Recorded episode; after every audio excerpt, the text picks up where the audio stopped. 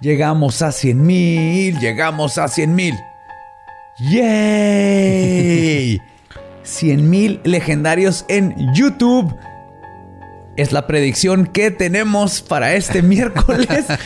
es que todo apunta que sí. Tenemos que aclarar que estamos grabando esto en lunes con 99.220 y tantos seguidores en YouTube. Entonces, si de aquí al miércoles, que ya salió esto, no tenemos 100 mil, pues este pues algo mal, algo se rompió en la matriz, en el Matrix y salió mal, pero yo ahorita quiero declarar, mejor vamos a pretender que todo salió bien y muchas gracias a, a, nuestros más de 100 mil suscriptores en YouTube. Lo que sí es de que ya es un hecho, ya somos más de 100 mil en Spotify. Muchísimas gracias por eso. No dudamos, 100 mil legendarios. Esta es una comunidad chingoncísima. Gracias, gracias por tanto. Es más, ¿sabes, ¿sabes qué pienso que deberíamos hacer para festejar? ¿Qué? Ir a pintarnos todos el cabello con Arctic Fox. Sí, creo que ya es hora. 100 mil es la razón por la que vamos a pintarnos el cabello. Sí. Let's do it. Y, lo vamos a hacer con Arctic Fox porque Arctic Fox ha creído, digo, ya fuera de, de mamada, Arctic Fox ha creído en nosotros. Sí, la neta, nos, nos ha apoyado un chingo y les debemos bastante a y también los fans nos han dicho, así que píntense el pelo. Fuck it, yes. Vamos a celebrar los 100 mil que si nos pasaron ahorita, de todas sé que no tarda en pasar. El chiste era antes de Año Nuevo, o sea, antes de que se terminara el año, que a huevo que va a pasar. Entonces, si ahorita no están los 100 mil, de todas maneras nos vamos a pintar el cabello. Vamos a hacerlo, celebrando esos 100 mil legendarios. Y lo vamos a hacer con Arctic Fox porque aparte de creer nosotros, es 100% vegano, es semi permanente está no libre de crueldad animal. A diferencia de otros tintes. Y de, si, supieran lo que le hace L'Oreal a los pinches cuyos. Les pican el culo. Supongo. Estoy nada más aventando rumores. Ustedes hagan lo que quieran con ellos. Pero si supieran lo que hace L'Oreal con sus tintes y los cuyos, es feo. se cambiarían a Arctic Fox en este momento. Definitivamente. y recuerden seguirlos en redes como Arctic-Fox-México en Instagram y Arctic Fox México en Facebook. Y aparte de eso, también queremos recordarles que, bueno, queremos también darle las gracias a toda la gente que fue este domingo al bazar de bandas en la Ciudad de México. Sí, oh, yes. A comprarse ah, playeras. Se un chorro de playeras para Navidad. Sé que muchas de esas son regalos. Espero que sean regalos que pensaron en los demás, como debe de ser. Como dice Satán, piensen en los demás. Y también este, recuerden que si quieren comprar mercancía, ya sea playeras o tazas, pueden ir a leyendaslegendarias.com diagonal tienda. Ahí están los links a los proveedores oficiales. Tenemos tres proveedores oficiales, pizzatánicos y chunchos en playeras, Dricker en tazas.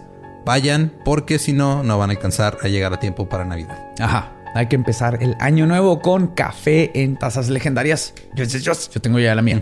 Y también eh, para la gente que nos guste apoyar en Patreon, adelante, patreon.com diagonal leyendas podcast, pueden ver contenido extra, pueden este, recibir beneficios tanto en físico como en digital, pueden ir a Y espiritual. También. Porque yo les mando mis maldiciones espiritualmente. Y sí, se pueden llevar desde guiones. Eh, el contenido extra es, a veces los temas son muy largos y no entra toda la información. Los que están en Patreon tienen acceso a que les cuente todo lo que no quedó dentro de los temas. Sí. Y por último, nada más, este, este día es un aviso personal. Este 20 de diciembre voy a estar festejando mi cumpleaños en un show. Si quieren ir, si están en Juárez, si quieren ir, chequen mis eventos de Facebook y mis historias destacadas de Instagram. Me va a estar info. Fuera de eso. Y atúrrenle sus redes, Twitter, Instagram y Facebook con felicitaciones, por favor, para que dure todo el día contestándoles, porque Eduardo Espinosa le contesta a todos. Ese es su lema de vida y ya está firmado en un contrato notariado. Así que mándenle mil millones de felicidades. Pero espérense hasta el 18, porque el 18 es mi cumpleaños. El 20 voy a ir a festejarlo. Si quieren ir a verlo, nomás chequen todo eso. Y mándenme mensajes. Este, yo no los dejo en visto. Bueno, sí los dejo en visto, pero no a todos. Fuera de eso, eh, creo que este es un buen episodio. La primera de dos partes de un episodio que pudo haber sido hasta cuatro o cinco partes. Sí, sí, sí, se lo resumí en, dos. Quiero ver cómo van. Eventualmente los vamos a tres, cuatro partes, depende del episodio. Este, este eran mínimo dos y está intenso, chingón y hay mucho que aprender. Creo que tiene una buena metáfora y analogía ahí. Y si se quedan con ganas de escuchar más, pues se esperan a la siguiente semana. Los dejamos con el episodio 41 de Leyendas Legendarias. مرحبا مرحبا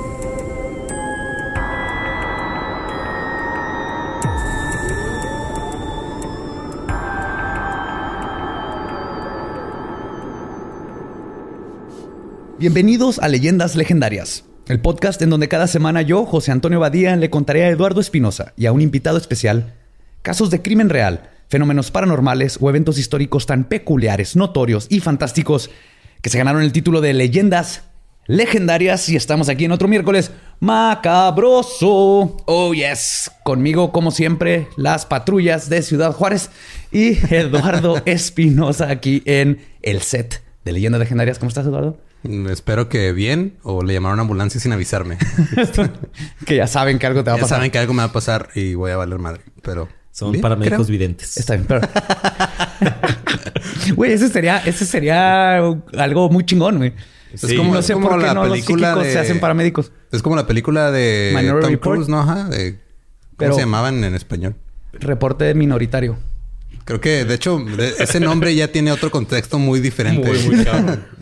suena, suena lo que hace el INEGI después de hacer un censo. Así. Pero si el reporte minoritario. De, Minority Report eran mejor usados con paramédicos, ¿no? En, vez de en lugar de, de crimen. Salvando gente acá. Y pues la voz que están escuchando para todos los que no nos están viendo en vivo es de Jorge Rodallegas, mi buen amigo, buen compañero, que estuvo con nosotros en el episodio de Los Tres de West Memphis y es un honor tenerte de regreso aquí en la silla embrujada. ¿Cómo estás, Georgie? Muy bien, un honor también estar aquí de regreso con ustedes. Perdón por hablar antes de que me presentaras. No, no, no pasa absolutamente nada. aquí no, aquí no hay reglas. Yes. Mira, nosotros no somos como en chichis para la banda que intentan ocultar al invitado cuando ya está sentado con ellos desde el principio. ah, ok. Bien, bien, bien. bien. Sí, y, cuando está en el nombre del episodio. ¿Quién será el invitado sorpresa? Yo pensé que intentaban ocultar las reglas, pero bueno, perdón. No, no, la gente, antes de picar el episodio ya dice ahí con quién estamos, así que tú no te preocupes. Pues estamos aquí en un nuevo episodio que está muy bueno. Este será la primer parte de dos, porque había muchísimo que contarles. De hecho, Nomás en uno de los libros que leí eran 500 páginas que tengo que, que sintetizar en poquitas hojas. Así que vámonos con el primer episodio.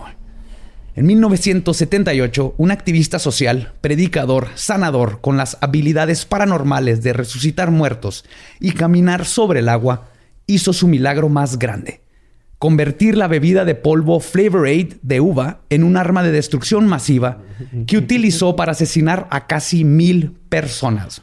Hoy les voy a contar la historia del reverendo Jim Jones, el templo del pueblo y la comuna del infierno, Jonestown. Ah, madre. Sabía que se iba a hacer. Lo que digo, es, muy común escuchar la frase, sobre todo en Estados Unidos, la, frase de, ay, te tomaste el Kool-Aid. Ah, o no se tomen el Kool-Aid. No se tomen el Kool-Aid. Y ni siquiera era Kool-Aid, güey. era, Kool-Aid. Era Flavor Aid. Y, y ahorita les voy a decir, bueno, creo que es en la segunda parte, precisamente por qué era Flavor Aid. Porque era más barato, ¿no? Sí, básicamente, sí. Pues sí, güey. Yo, lo, he comprado. dale como 15 centavos de dólar menos el sobre de Flavor Aid.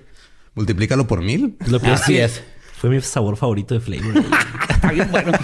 Todos los sabores uva son los mejores sabores. si, no conoces, si, hay una bebida nueva, la morada. Yo siempre escojo la morada. Sí, yo siempre he dicho que todo lo morado sabe rico. Siempre. Demos, demos gracias a la vida. no, no estés con el drinking game todavía. Demos gracias a la vida de que esto no pasó en México porque hubiera sido suco de Jamaica y esto se puede ir a la verga. De horchata. De horchata es lo que iba a decir. Suco de horchata. Creo que se te mata solito. No necesitas ponerle cianuro. Güey. No, no, no. Un saludo a Suco. Patrocínanos. James Warren Jones nació el 13 de mayo de 1931 en Crete, Indiana, en los Estados Unidos. Su padre, James Thurman Jones, era un veterano de la Primera Guerra Mundial que había sufrido de los efectos del gas mostaza mientras peleaba en las trincheras y había quedado deshabilitado, por lo que recibía una pensión por parte del gobierno y era cuáquero de religión. Si conocen a los cuáqueros, ¿no? ¿Los ubican? Son los que hacen cuac. Con los... pues hacen avena. Hacen avena los, Quakers es el clásico así con su gorrito como de este, los primeros que llegaron a Estados Unidos, les decían Quakers de Quake, de que este, vibraban, ¿cómo se llama? Temblaban, ah, cuando rezaban, ajá. Entonces eran los Quakers de como terremoto. Pero que era como una especie de predicador o era como. No, no, cuáquero es una religión, así como ser cristiano, este, pentecote, pentecostés o así. Entonces, sigas con un Quaker, le preguntas en, en, en ¿Cuál es su Dios? ¿Te va a decir Richter? No entiendo. no, también son, son católicos. Creen, el, mismo, creen el mismo Dios del, de, Dios del temblor. De los este, católicos y así nomás. Protestantes, ah, cuáqueros. güey. ¿Dónde te agarró el temblor? Es una joya musical. Oigan, si no oído. Pero bueno, él era cuáquero de religión, alcohólico y orgulloso miembro del Ku Klux Klan. Ok. empezando bien. Y este es el papá y fungía como vigilante del pueblo durante las noches, ya que tenía permiso de cargar armas. La madre, Lineta Putnam, Lineta Putnam Jones, perdón, era 15 años menor que su esposo Jim. Su verdadero nombre era Lunette y en su adolescencia se interesó por el espiritualismo. Convencida de que era la reencarnación de una mujer exitosa, comenzó a leer el futuro para hacer su fortuna. Algo que no le funcionó muy bien, y entre sus 16 o 18 años se casó con Cecil Dixon, para poder subsistir, porque es lo que hacías en esos tiempos. Si eras mujer. Te casabas con alguien que si tuviera dinero. Su matrimonio duró dos años y su divorcio solamente uno. Su segundo matrimonio fue con Elmer Stephens, el cual duró tres días. Finalmente conoció a James mientras él trabajaba construyendo carreteras en la ciudad de Evansville. A pesar de ser 17 años mayor que ella, Lineta vio en él algo maravilloso. Su familia era adinerada. Los Jones eran dueños de varios terrenos y es así como el 20 de diciembre de 1926 los dos se casaron. El suegro le regaló uno de estos terrenos y terminaron viviendo en Crete, un pueblo con una población de 28 personas. Le cabe más gente a los crits de aquí el Teletón, ¿no? Que al pueblo. Y a ver, espérate. Le cabe más personas. Pero había negros, pues no, ¿no? Está fácil ser Ku Klux cuando no hay negros, ¿no? No tienes que hacer nada, güey. había, había uno. todos otra vez a la casa de Jamal. ¡Eh, Jamal, sal, güey! ¡Ya, culeros! Güey, te toca ponerle una cruz en fuego a ese güey. Bueno, pues Jamal, nos vemos mañana en el jale porque hoy te estás trabajando en lo mismo, güey. Sí, sí, sí, en la fábrica de cruces. no sé o de cerillos, güey. Es que... Ah. Pero la vida de granjeros exitosos que Lynette había previsto para ella no rindió frutos. El terreno fue gratis, pero no tenían dinero para comprar animales o maquinaria. Jim trabajaba en las carreteras, lo que dejaba sola a Lynette por semanas. Cuando Jones estaba en la casa, las conversaciones entre la pareja eran cortas o inexistentes ya que Jim tenía los pulmones tan dañados por el gas que era difícil para él no quedarse sin aliento con el más mínimo esfuerzo. Entonces hasta para platicar batallaba. Y eso, es un gran pretexto, la verdad. y eso cuéntame, ¿cómo, cuéntame, ¿cómo estuvo tu día? No, no puedo, es que tú sabes del... Está bien bueno ese pretexto. de pinches alemanes, pinches alemanes, voy a dormir. y aunado a todo esto, les tocó la Gran Depresión. Desesperada por vivir una vida de lujos, Lynette decidió embarazarse como una forma de presionar a su suegro a que los apoyara con dinero. Su nuevo plan no funcionó y la llegada de Baby Jim Jones solo complicó las cosas aún más. El estrés del bebé hizo que el señor Jones sufriera de un ataque nervioso que lo mandó al hospital por meses. Con ambos padres incapaces de trabajar, perdieron la granja en poco tiempo y se vieron forzados a irse a vivir a Lynn, en Indiana, a ser vecinos de los hermanos de Jones, entonces los hermanos de Jones los invitaron a vivir en la cuadra donde vivía casi toda la familia. Ok. La condición... Ajá. La condición... tal, mexicano. Sí, familia mexicana. Pero la condición eh, que los cuñados pusieron fue que los ayudarían en todo lo que necesitaran, pero que la pensión de Jones tendría que usarse para la renta y que cuando Jim Jr. tuviera edad para entrar a la primaria, Lineta tendría que conseguirse un trabajo. Y es así como en otoño de 1936 el pequeño Jimmy entró a la primaria y su madre a trabajar a una fábrica de vidrio. Ok. Jim básicamente se crió en la calle, con su padre enfermo, quien constantemente pasaba días en el hospital y cuando no estaba hospitalizado se la vivía en el bar jugando billar y con la regla de su madre de que no tenía permitido entrar a la casa hasta que ella regresara del trabajo. ¿Qué? es como al revés de lo normal, ¿no? Sí, güey. O sea, el niño salía a la escuela y tenía que vagar porque la mamá no te vas a meter a la casa hasta que esté yo, güey. Ay, güey. Mm, nadie entiende qué pedo con esa señora, güey. Y el otro güey no podía respirar nunca. O sea, no podía hablar porque no podía respirar, pero sí iba a jugar billar. Sí, pues es, un buen deporte para gente con asma. No necesitas hablar o respirar tanto. De hecho, aguantas la respiración para hacer el tiro perfecto. Ah, Tal vez por eso le ayudaba.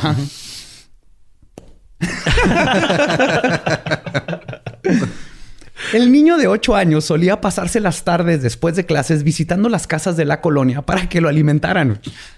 De hecho, su mamá le daba su lonche, pero siempre se veía con hambre, así que le ofrecían comida y nunca decía que no. Ya desde los 8 años ya, era manipulador. Una de estas señoras piadosas era Myrtle Kennedy, una fanática religiosa nazarena, otro tipo de, Mismo Dios, igual que cuaquero, o pentecostés o católico, todo. Mismo Dios, no, está nazarena.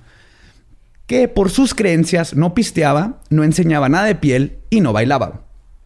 Como buena fanática, un día utilizó un pie recién hecho para un, pie, un pie. Dije, ¿hacía pies?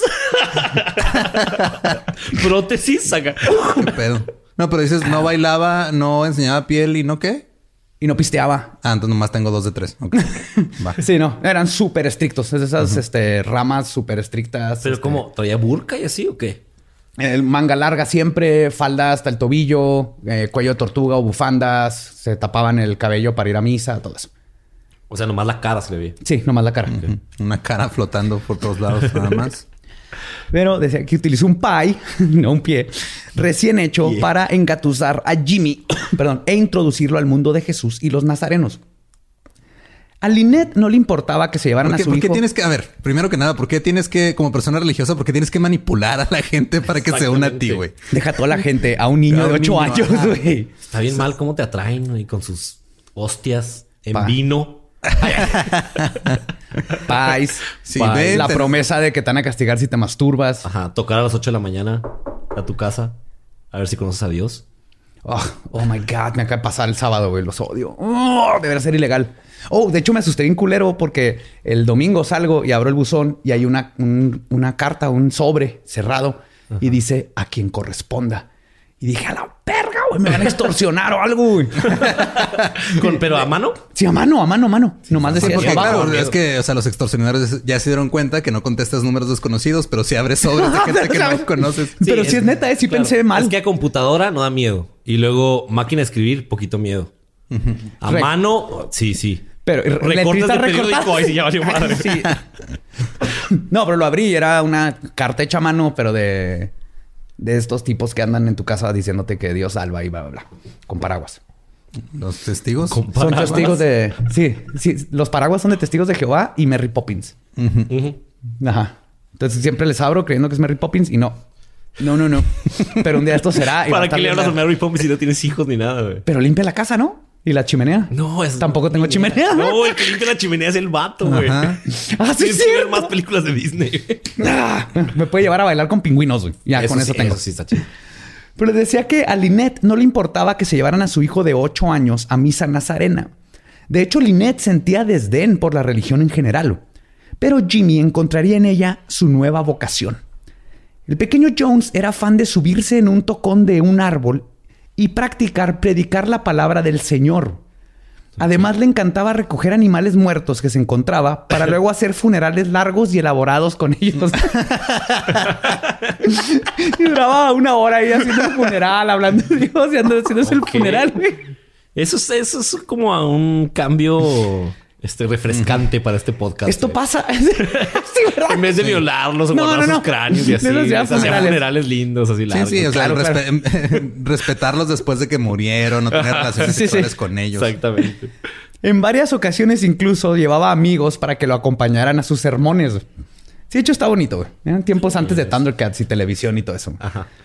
Después de un tiempo comenzó a creer que Dios le había otorgado poderes. Y para probarlo, un día convocó a varios niños de la colonia, se puso una toalla como capa y brincó del techo de su casa. Dios no le había dado ni madre y Jimmy se rompió el brazo. A pesar de esto, Jimmy siguió pensando que Dios le había conferido habilidades especiales. Su congregación de niños fluctuaba ya que en poco tiempo los infantes decidían que jugar al feligrés no era divertido. Pero Jimmy siempre encontraba más niños, especialmente más pequeños que él, a los que podía bulear para que formaran parte de su culto. Pero entonces, este güey es de donde viene ese pedo de tus papás de y si tus amigos se avientan del techo, él empezó. él empezó. Él empezó y eh, hacía sus misas y lo iba por los y si tu amigo hace un culto y les da a todos de tomar algo, te lo tomas. Si estás en Johntown, sí. Ser predicador era su pasión y el pequeño Jimmy pasaba sus domingos yendo a todas las misas que podía, de diferentes denominaciones, aprendiendo de cada secta católica algo diferente. Uy, eso es como los demonios en bici, jugando a aventarse piedras y esas cosas. Por eso una de las mejores, uno de los mejores inventos que ha hecho este, la televisión mexicana fue cine permanencia voluntaria, güey. los niños ya no tenían que salir así de iglesia a iglesia a ver qué, cómo cambiaba el sermón, ¿no? No, pero ya estaba haciendo su metarreligión en su mente desde entonces. Sí, sí, él ya tenía todo un plan, ya estaba agarrando la religión como una forma de... de aquí, poquito de allá. Ajá, estaba agarrando pedacitos de todo lo que funcionaba y se va a notar cómo eso le sirvió luego en, toda su vida. A sus 10 años, un evento le dio a Jimmy una nueva pasión en su vida. Una nueva imagen que imitar y seguir como venía siendo con la palabra de Jesús. Esa persona era Adolf Hitler. Verán, acaba de comenzar la Segunda Guerra Mundial. ¿El fito? El fito. El fito hit. Y Jimmy admiraba a este líder carismático y la forma en que daba sus discursos. Además. Pues mira, tenía mucho en común con la Alemania de ese entonces. sí. Ajá. Sí, básicamente. no, es que había mucha gente que, digo, antes de que empezara Hitler con pues lo que hizo eventualmente. ¿Con los Mercedes-Benz? Era el bocho. Era el bocho. Era el bocho. Y los trajes hubo voz. Pero antes de que Hitler llegara a todo ese pedo, mucha gente sí lo veía como, no mames, ese güey está cabrón, es buen líder y todo y luego agarró, usó su liderazgo para hacer algo terrible. Sí, claro, ¿no? Y si tú ves a Hitler, cómo daba sus discursos, es idéntico a todos estos predicadores.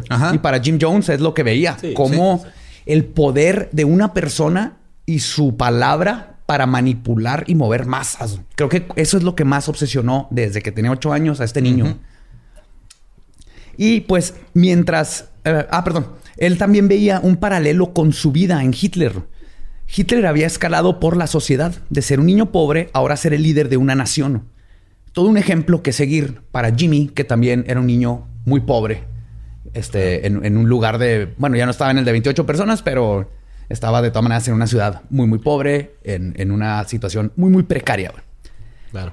Y mientras los demás niños jugaban a ser aliados que peleaban contra los nazis, el pequeño Jimmy jugaba a ser Little Hitler.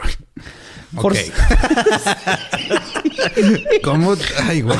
Baby Hitler, Hitler, Hitler, Baby Hitler, Hitler. Sí. ¿Con qué se pintaba el bigotito? no sé, se pintaba bigotito, no dice, pero estoy seguro que se peinaba así. Pero sí, jugaba a ser Little Hitler, güey. Forzaba a sus primos más pequeños a hacer mini SS, güey haciéndolos marchar y hacer el saludo nazi. Agarrar a otros niños judíos y meterlos al horno de la mamá. No, al microornito, güey. Al microornito. Era un set así como mi alegría, pero así para mi, mi, primer nazi. mi primer genocidio. mi pequeño Auschwitz. mi pequeño Auschwitz. Traía su microornito. No incluye baterías. No, vendían así como de esas casas, así como de plástico Fisher Price con un ático pequeño para que se escondieran ahí los otros niños. Los niños. Escribían en su diario. Pues los forzaba a hacer el saludo nazi y claro, a escuchar sus discursos de baby dictador. Pero es que también, ¿qué le dices como uno de sus amiguitos? O sea, ¿qué le vas a decir? Así de, güey, es que nos obligas a hacer todo, pareces nazi. Pues sí, güey, aquí estamos, estamos jugando, pendejo.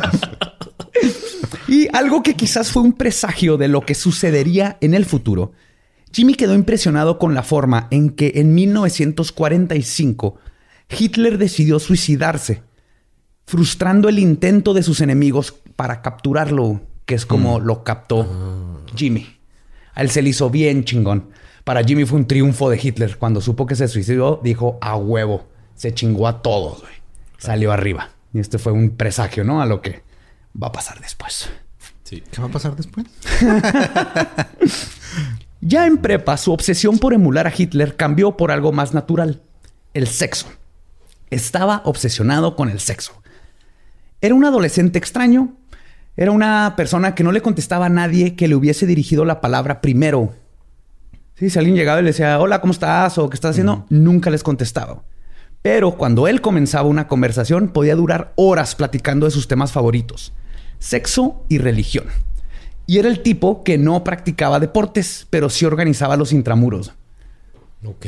Ajá. De hecho, organizó todo el equipo de béisbol. si, algo, si algo podemos rescatar de todo lo que hizo es que sabía organizar gente, güey. O sea, sí, sí, era muy buen organizador. Ajá. No, y sabía que son las cosas que entretienen a la gente, ¿no? Sí. Deporte y religión. Ajá. Y sexo. Y sexo. Ajá. Totalmente. Fue durante este tiempo que Lineta decidió que 22 años eran suficientes para haber aguantado a su esposo convaleciente y entonces dejarlo. ¿Todavía no se moría el güey que no, puede respirar? No, no, no. Wow. Antes de eso, por años tuvo un amante. Nadie la culpó por eso. Porque la verdad sí, sí lo veían. El esposo, la verdad, no, no, o sea, no podía ni hablar, no podían tener relaciones. Entonces las hermanas sabían, mucha gente sabía, y aunque lo vean mal socialmente, nadie la criticaba por ello, porque si decían, tiene necesidades que, el, marido no puede culpar, está haciéndolo esto, ¿no? Cumplir, ¿no? Cumplir. Cumplir. sí, perdón. Entonces no la pueden culpar. Sí, no la pueden culpar, pero decían, la comprendían. Sí, estaba como justificada a pesar de que no estaban de acuerdo. Con lo que sí la juzgaron fue cuando en mayo de 1951 el viejo Jim falleció de su enfermedad respiratoria. Tenía 63 años, pero parecía de 90.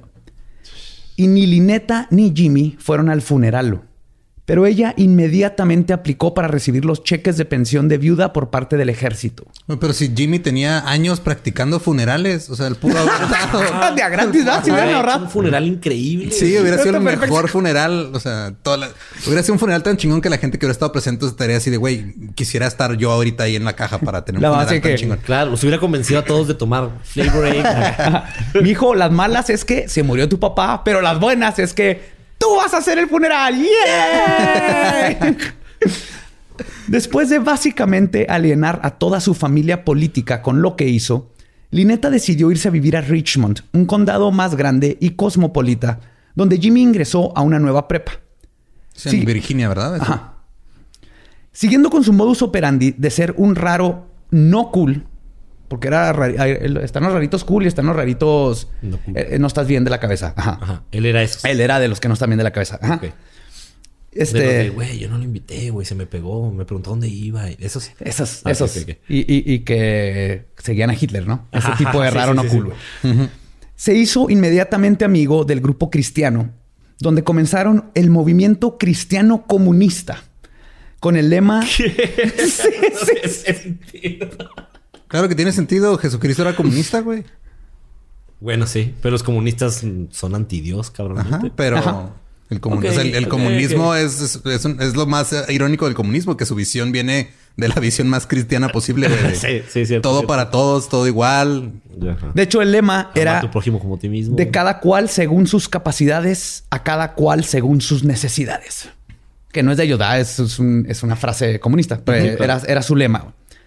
Además de su nueva actividad extracurricular, Jimba, como le decía su madre, tuvo que ponerse a trabajar para ayudar con los gastos. Consiguió un puesto en el hospital Reed Memorial de ayudante de enfermeros, lo que consistía en hacer todo lo que los enfermeros no querían hacer. Cambiar pañales, limpiar vómito, lidiar con gente iracunda, etcétera, etcétera. Y Jimba era buenísimo, no solo para todo esto y hacerlo con gusto, sino que inmediatamente encontró que tenía la habilidad de socializar con los pacientes y sus familiares. Tenía una habilidad extraordinaria para memorizar los nombres de todos los pacientes, sus familiares, amigos y las historias de todos, logrando un rapport instantáneo. Y es aquí donde conocería a el amor de su vida, Marceline Baldwin, una muchacha inteligente y bella, hija de una familia de dinero, de Richmond, este, perdón, de dinero de Richmond, que era tres años mayor que Jim, quien estaba haciendo sus prácticas de enfermera en el mismo hospital. Y como en película de romance, los dos se conocieron cuando Marceline necesitaba que alguien le ayudara a cargar y preparar un cadáver. Ah, sí. Es lo más romántico que hemos dicho en este podcast, yo creo. Alguien que me vaya a mover este enfermo de tuberculosis acaba de fallecer. Yo. De hecho, en la lista de conocer así románticamente está chocar y tirar los papeles y luego cargar un cadáver. Cargar el cadáver juntos. Nada te une más que eso. Pues, Jimba enamoró a Marceline con sus ideas progresivas de la igualdad racial. En estos tiempos, el racismo era, pues igual que ahora pero más legal, ¿no? Básicamente en Estados Unidos. pero más legal. La neta, güey.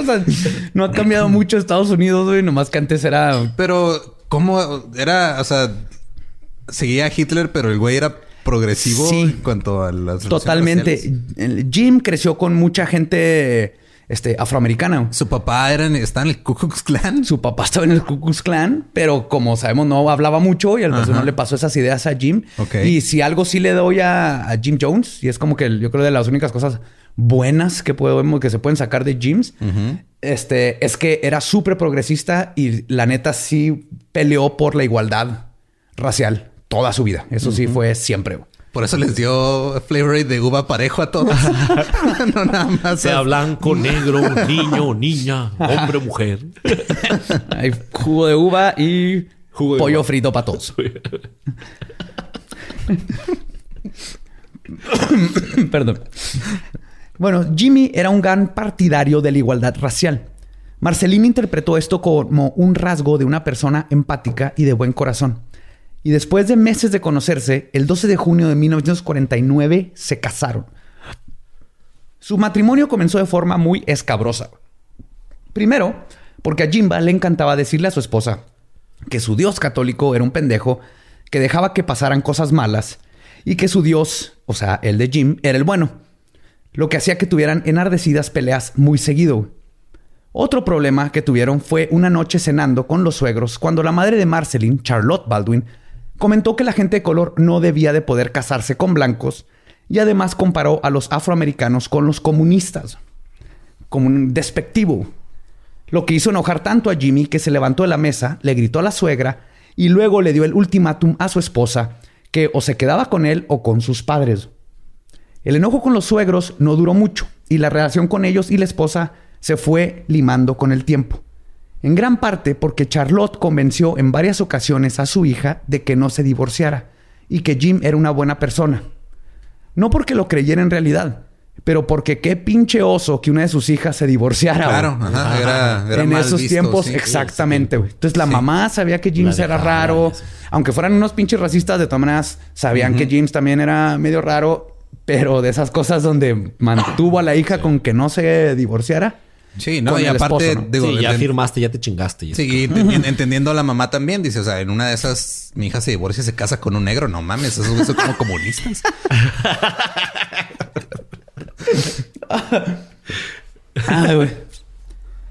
pues, pues Jimmy se graduó de prepa y entró a la universidad.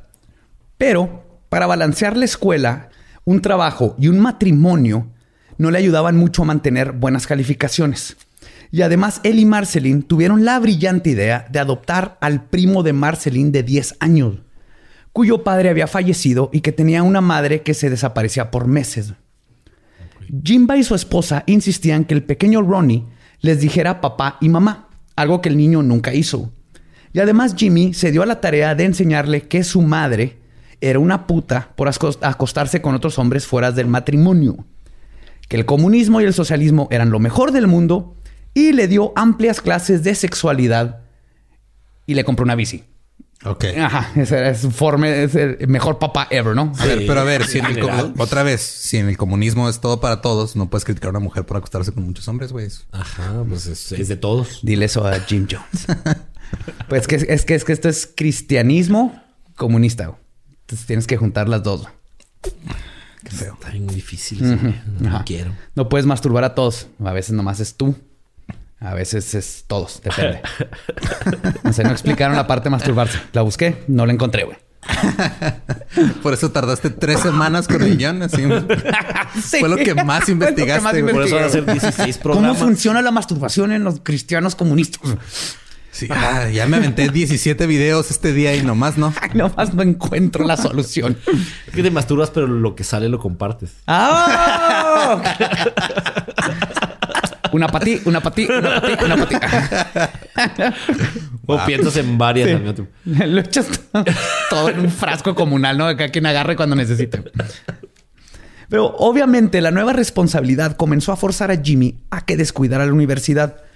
Y su plan de conseguir un diploma y trabajar en el hospital como administrativo se estaba desvaneciendo. Pero como dicen, no, Dios no te cierra una puerta sin abrirte una cuenta de ahorro. En este caso. Eso dice la gente siempre. Siempre. En este caso, los planes de Jimba se cristalizaron cuando volvió a su pasión. La, que, la que vio revivir cuando conoció el templo metodista, específicamente un templo metodista de afroamericanos. Encontró en ellos todo lo que para él significaba la religión, el ayudar a los más necesitados, era completamente inclusiva y había una devoción al predicador como en ninguna otra. Y ahí mismo decidió a sus 21 años que se convertiría en ministro. Sí, aparte el coro está de nombre. Sí, los coros están bien vergas. Bailan bien chido. Sí, sí, a mí me encantaría ir a uno. Sí, sí, sí. Charlotte estaba emocionada con la idea de ser esposa de un ministro. Y el verano del 52, Jimmy fue contratado como un estudiante pastor para la iglesia metodista Somerset de Indianápolis. Jim Jones había regresado a su razón de té pero aún así no estaba contento. Primero que nada, la iglesia no le pagaba por ser un estudiante. Además, no lo dejaban hacer nada más que asistir a los demás predicadores. era el chalán. Era un chalán, sí. Era un monaguillo que no tocaban porque ya era de veintitantos años. Cosa que para alguien con el protagonismo y ego de Jones era una tortura. Y además sentía que el templo de Somerset en el que estaba no era lo suficientemente socialista. No le daban ni oportunidad de dar pláticas en confirmaciones, nada, nada. Nada, güey. Nada, nada, nada. Porque para dejarte ya así como tratar a la gente necesitabas pasar ciertos cursos, graduarte y bla, bla. Así que decidió ir a investigar las que se llaman carpas de avivamiento evangélico. Para los que no conocen, este, este tipo de carpas sean, perdón, la carpa de avivanamiento, ¿sí? Son generalmente una carpa grande o carpas erigidas para una reunión comunitaria en la que las personas se reúnen para escuchar a un predicador con la esperanza de curación, paz, perdón, etcétera. O sea, son freelance, básicamente. Sí. Iglesias, freelance. Iglesias gitanas. Itinerantes. es como un circo, circo eclesiástico. A eso iba exactamente. Es un circo evangélico. Un circo evangélico. Sí. Generalmente son de denominación pentecostés o metodista y son particulares en que se manejan curaciones con puesta de manos, hablar en lenguas, gritos extasiados y todas estas cosas que las convierten en un circo evangélico. Ahí es donde te encuentras a los vatos que manejan, que bailan con víboras, que este, sacan cáncer, que hacen todas estas cosas. Sí. Ajá. Y, gritan mucho Praise the Lord con las manos arriba. Sí, Praise the Lord y que los tocan. En, y, en ese no es de donde salió el video este del tipo este exorcizando la entrepierna de una mujer. Ese video es lo mejor que le ha pasado a internet en años. No lo he visto. No, está bien chingón. Es un güey así que está exorcizándole ahí la entrepierna a una señora. Es, es, es, imposible exorcizar una vagina. Güey. Mira, yo vi un video que dice... Déjenlas en paz. Son perfectas como son. No les quiten con y sin sus deliciosos demonios. Ajá. ok. Están ahí por una razón. Es que no, después, mira, uno no sabe después de una acogida endemoniada. no sé si ese era, era precisamente una, una carpa de avivamiento, pero es lo mismo. Ajá, no, no tiene que ser una carpa. Lo que pasa generalmente es que estas carpas luego con suficientes seguidores tienen dinero para comprar un templo y de ahí viene este, ¿cómo se llaman los, los que siempre van a protestar en Estados Unidos? Los de Westboro. Westboro. Los bautistas de Westboro. Ajá. Los bautistas. Los, esos de Westboro terminaron, ya tienen dinero para eso, pero siguen haciendo las mismas chingaderas. Y siempre que ven eso de los pastores que gritan y tiran a la gente y se este, les dan convulsiones y todo eso, viene de, estas carpas. Ahí lo inventaron. Ya. Pues estas carpas. Hay una película con Steve Martin que le hace ese pedo. Sí, hay una serie que acaba de salir en HBO, The Gold. No me acuerdo, está muy raro el nombre, pero. Ajá, que se trata de, una familia de esos. Ajá. De que se supone que está buena, no la he visto todavía. Yo tampoco. Pero la de Steve Martin está muy graciosa. Sí, véanla. Pero regresando al tema. Ajá. Generalmente estas carpas son de denominación pentecostés o metodista. Y, ah, ya había dicho eso, ¿verdad? Sí. me quedé más bien que básicamente todo esto es un círculo evangélico. Círculo evangélico, ajá. Y un circo es exactamente donde Jones podía brillar. Comenzó por ir a todas las carpas que podía encontrar y estudiaba cuidadosamente cómo hablaban los predicadores, qué palabras usaban, cómo curaban y más que nada cómo le hacían para exprimir cada centavo que podían de sus feligreses. Después de unos meses decidió que estaba listo para hacer su propio avivamiento. Este vato es el campeón de fake it till you make it. Claro, desde chavito. Desde, chavito, ajá. Él era de yo le voy a hacer, tú pretende que eres hasta que la gente se la crea. Después de repartir volantes, erigió su propia carpa y esperó. El primer día fueron una docena de personas a conocer a este nuevo predicador que no conocían. Y este factor fue clave para Jones. Aquí es donde su habilidad de memoria casi eidética para memorizar nombres y las vidas de las gentes iba a convertirse en su herramienta más importante. Como nadie lo conocía, antes del sermón cautelosamente caminaba entre los asistentes al evento escuchando todo lo que hablaban y lo memorizaba. Era un nato predicador, apasionado y bueno para el discurso. Tenía practicándolo básicamente toda su vida. Hablaba de resolver problemas reales ahora y no en el cielo, algo que resonaba con la gente. Mayormente personas de la tercera edad y clase baja, que eran las que iban con él. Que... No, nada, make Earth great again. sí. sí. Vamos a construir un muro entre el cielo y la tierra en lo que arreglamos los pedos de aquí. Los ángeles van a pagar por él. Los ángeles van a pagar el muro. con incienso y mirra. Lo chingado sea mirra, pero con esa madre.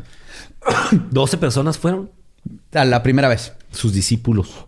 Oh, era una docena. Era común que les preguntaba qué les afectaba. La gente, eh, o sea, ¿qué, te afecta ahorita? ¿Cuáles son tus problemas de ahorita? La gente le contestaba cosas mundanas, ¿no? Batalló con la renta, los de la Comisión de Electricidad no me han resuelto mi problema.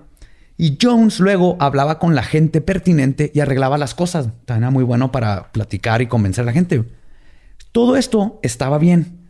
La gente le gustaba y decían, ah, qué chido, me arregló mi problema con los de la luz, me habló con mi rentero y me arregló cosas.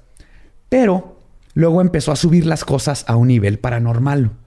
Pretendiendo que Dios mismo le había dado poderes, comenzaba a hablarle a la gente sobre cosas que no era posible que supiera. Se sabían nombres de familiares, problemas que no le habían contado, y claro todo venía de su memoria idética. Un viejo truco de todo predicador y psíquico. Pero la gente, día con día, comenzaba a creer que quizás este hombre blanco que predicaba por equidad de raza, que los ayudaba con sus problemas de día a día, tal vez, quizás, si era un enviado de Dios. Y así es como empezó poco a poco a crearse todo esta... Este... enviados de Dios, nada más los tamales que van pasando por aquí afuera que se me acaban de antojar bien cabrón. Sí, Pues sus increíbles habilidades comenzaron a hacerse famosas y cada avivamiento que hacía iba creciendo en espectadores. Aún así no había dinero. Seguían teniendo que sobrevivir del trabajo de Marceline, que no era suficiente para vivir. Así que Jones tenía varios trabajos de medio tiempo que hacía cuando no predicaba incluyendo uno donde se dedicaba a vender monos araña a 29 dólares cada uno de puerta a puerta, güey. ¿Cómo que? A ver. A ver, lo primero que pensé fue 29 dólares por un mono araña está barato, güey. Pero puerta a puerta. iba de puerta a puerta vendiendo monos araña, güey, changos. O sea, abres la puerta, güey. ¿Qué? ¿Quieres comprar un chango? Creyendo que son testigos de Jehová, güey. Ese güey con, un chango. un chango. Yo le compraba a todos, güey. Estás diciendo que traes un moño araña. ¿Cuánto? ¿29 dólares? Dame todos. Tomas una unidad a cuenta, llévame en mi carro, Dame todos los putos ¿De, ¿De, dónde los acaba para empezar? O sea, hay un... mi gato a cuenta. A ver, ponte a pensar. Hay una, infraestructura tipo Herbalife de monos araña que no conocemos, ¿acaso? Los manda a pedir de Sudamérica, ¿Qué? Ah, pues en Amazon. Nas, Amazonas. Güey, es que. Güey, es que. ¿Cuál puto abono, güey? Changos araña, es genial, güey. Es que también, o sea, cuando, cuando tu esposa te dice, oye, ¿sabes qué? Andamos cortos de dinero. Este, ¿qué te parece si encuentras una manera pues de traer algo de dinero extra a la casa para no morirnos de hambre. Ah, ok. Voy a vender animales exóticos. No es la primera opción que se te viene a la cabeza, güey. No, güey, nomás Jim Jones. Monos, arañas, puerta a puerta. Ahí está el dinero. Nadie más lo está haciendo, güey. Es un nicho que no están explotando, güey.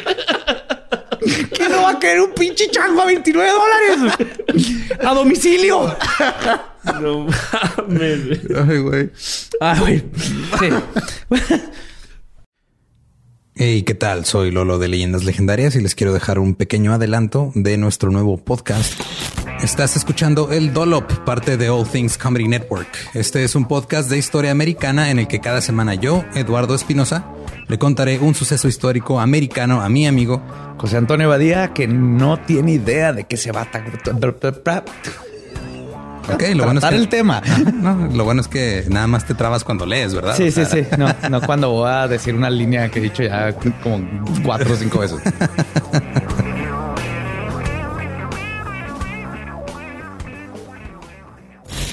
De joven comenzó a trabajar en barcos y en 1816 fue capturado por el pirata Jean Lafitte en la costa sur de Texas. Güey, ese será mi sueño. Ok, top uno, que me secuestren este, extraterrestres. Número dos, tiene que ser que me secuestren piratas. Estén pendientes y suscríbanse a El Dolop.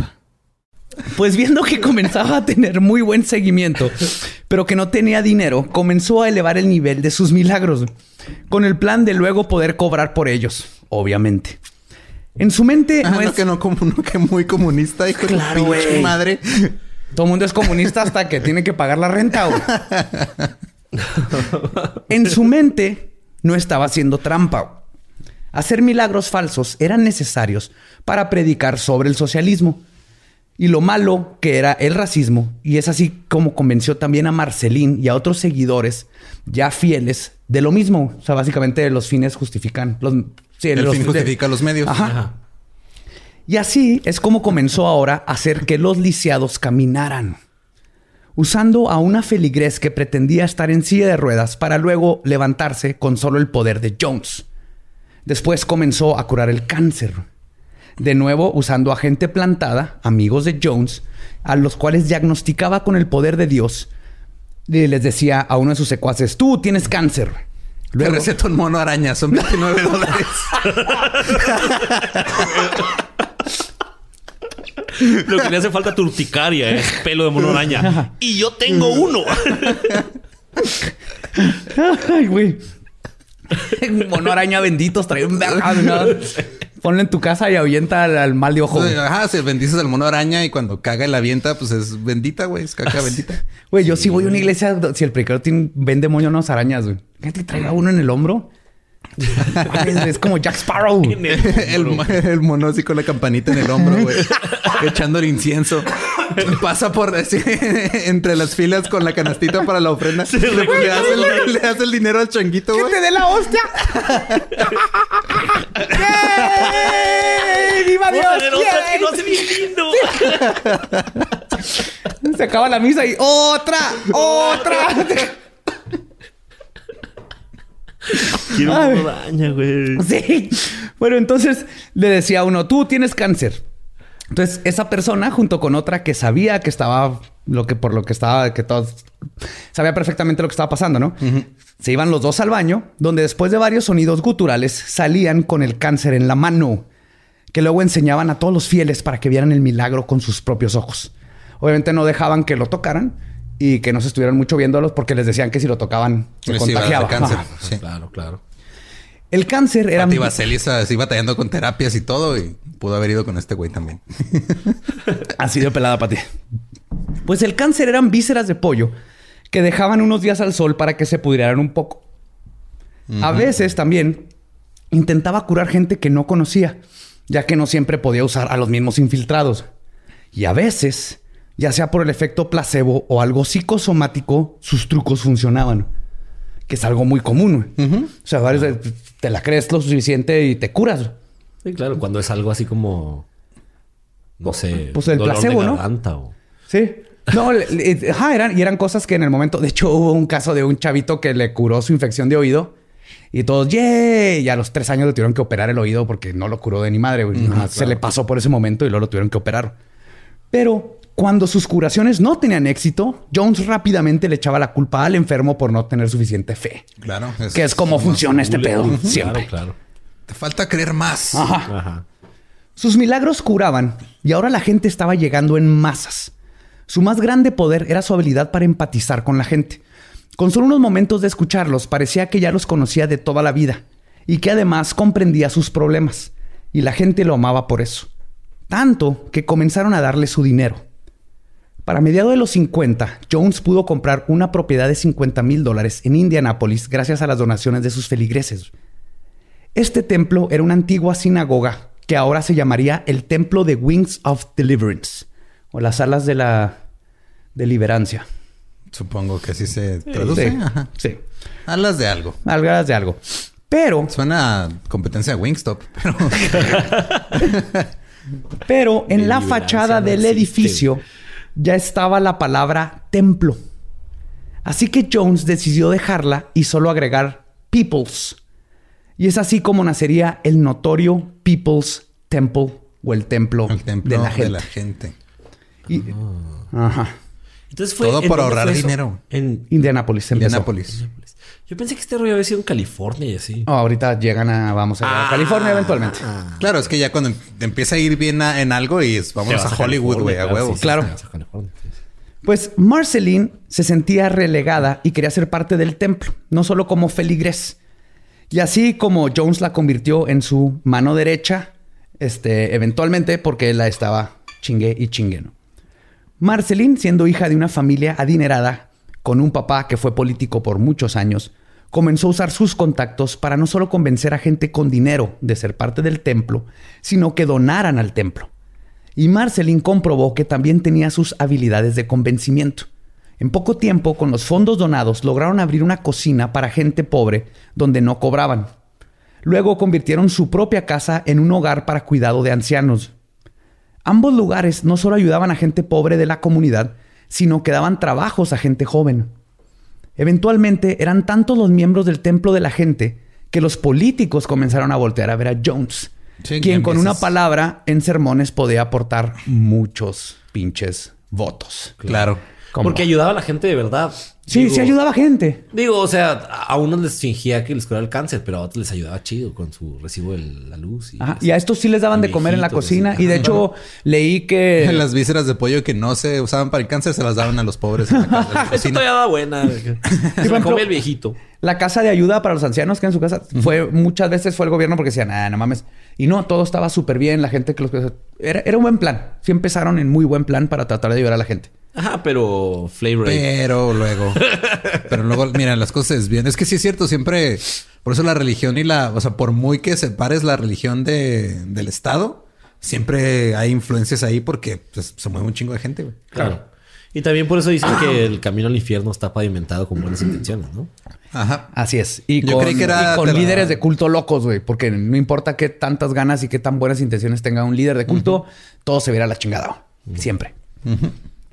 Para ganar su favor, el ayuntamiento le ofreció el puesto de director del Departamento de Inclusión de Indianápolis, cuya función era la de intentar ayudar a combatir el racismo tan alto que tenía la ciudad.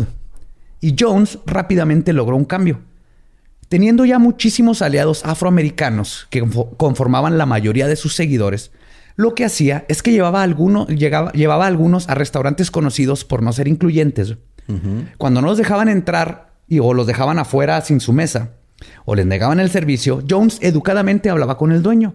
Si no le hacía caso o si de plano el dueño nomás no quería hablar con él, regresaba al día siguiente con un contingente de afroamericanos a que se pararan afuera del restaurante, sin protestar ni nada, simplemente ahuyentando a la clientela por estar ahí. Ah, les pegaba en el bolsillo. Manifestación pacífica. Cuando esa presión al fin hacía que el dueño quisiera hacer un, un trato, Jones simplemente le ofrecía que si el lugar abría sus puertas a gente de color y fuera incluyente, él se encargaría de llenarlo. Así de pelado. Y hasta tenían, imprimían este, unas como revistitas locales donde decían, estos lugares son como nuestros compas, ¿no? Cáiganle. Mira, tú nada más agrégale este, más pollo frito a tu menú. y ya, güey. O sea, no, nomás deja de ser culero. Y de hecho, el, plan de ellos era no, no ahuyentar a la clientela de siempre, que sabían que eran racistas. Entonces la gente sabía más o menos a qué horas iban los de siempre. Y el resto de la gente iba otros días. Y, es que digo, eso es, la neta es un muy Está muy chingón, güey. Esto que hizo aquí sí le toca dar su punto del digo, marketing cool. Sí hizo cosas chingonas. Pon mi logo en la publicidad de tu evento. Hashtag incluyente. Pues no todos accedieron, pero la mayoría sí. Y sus restaurantes y negocios se vieron inundados por nuevos clientes. Por ya que no hay racista que no le guste el dinero. Y empezaron a decir, bueno, no pasa nada. Y funcionó bien cabrón este plano. con dinero... dinero... mata creencias. Sí. Con dinero baila el racista. También. A finales de 1956 y principios del 57, Jim Jones se había convertido en un líder espiritual con poder político y un peleador por la igualdad social. Ya estaba viviendo de su congregación y logrando verdaderos cambios en la sociedad. Pero Jimba quería más. Sabía que lo que necesitaba era expandir su templo de la gente a todos los Estados Unidos. Y la forma más fácil de lograr esto no era abrir franquicias sanadoras, sino absorber templos ya existentes, especialmente los que ya habían hecho el trabajo difícil y tenían a miles de fieles bien adoctrinados. Una de estas congregaciones que Jim le echó ojo era la de Peace Mission, basada en Harlem, en Nueva York, y liderada por George Baker mejor conocido como el reverendo Major Jealous Divine. What? o sea, los reverendos de tiempo los DJs de ahora, güey. Sí. El Major nombre de hip hop. que sería el, mayor divino celoso. Okay. Era divino por ser piénsalo, DJ Jealous Divine. DJ Major. DJ Major. Jealous Divine. Era celoso porque Dios es un Dios celoso, como dice en la Biblia. Divine porque era divino y Major nomás porque dijo, soy un vergas, entonces soy, soy ah, mayor. Era otro, este vato era otro personaje como Jim, con una ideología análoga a la del templo de la gente, en cuestión de buscar la igualdad racial, pero con reglas más estrictas. Su congregación tenía prohibido tomar, fumar, usar drogas, bailar y tener sexo. El mayor Divine o Father Divine, como le decían sus seguidores, era, por decirlo de una manera, excéntrico. Vestía trajes blancos siempre con lentes oscuros. Y cuando Jim fue a conocerlo, Divine le dijo, y cito, tienes que aparentar ser exitoso para ser exitoso en todo momento. Y es una de las lecciones que Jim adoptó casi inmediatamente por los que han visto y cuando ven fotos, así se conoce a Jim. Ahí es cuando se empezó a poner sus trajes blancos y sus lentes oscuros. Qué pedo. Pero este Father Divine es como Kanye West ahorita, ¿no? Básicamente. Era un Kanye West, sí. Era Kanye West.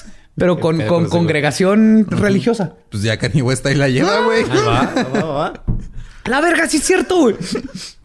Es otra lección que aprendió fue cómo Divine controlaba con sus reglas estrictas a su gente, güey creando un culto más que unos devotos. Otra cosa que Jim aplicaría en un futuro fue la libertad sexual que tenía Divine. Aunque sus seguidores no podían tener sexo, el Major los había convencido de que para él era algo necesario. Una forma de relajarse y soltar la energía que necesitaba para estar siempre bien. Porque si él estaba bien, ellos estarían bien y el templo estaría bien. y por lo tanto, siempre estaba rodeado de mujeres hermosas que lo obedecían en cualquier cosa que necesitase. ando bien. Clásico. Ando bien lleno de energía. Ando bien, bien. Tengo que sacar todas estas malas vibras que traigo en el pito. ¡Ey! ¡Ey! No se burlen. Si mi pito está bien, ustedes van a estar bien. Sí. ¿Eh? Tú estás bien porque mi pito está bien. y acabas de describir el machismo. sí, güey. Es que todos pinches. Por eso no hay líderes de culto, güey. Porque no harían este tipo de mamadas. No, no. No harían este. Un, pero si hicieran, un pinche vato pendejo. Pero si hicieran otro tipo de mamadas, sí tendrían un culto. Qué idiota eres, güey. Idiota, tú hiciste el chiste del Amazonas, no mames. Pero fue idiota como que me dio mucha risa, güey.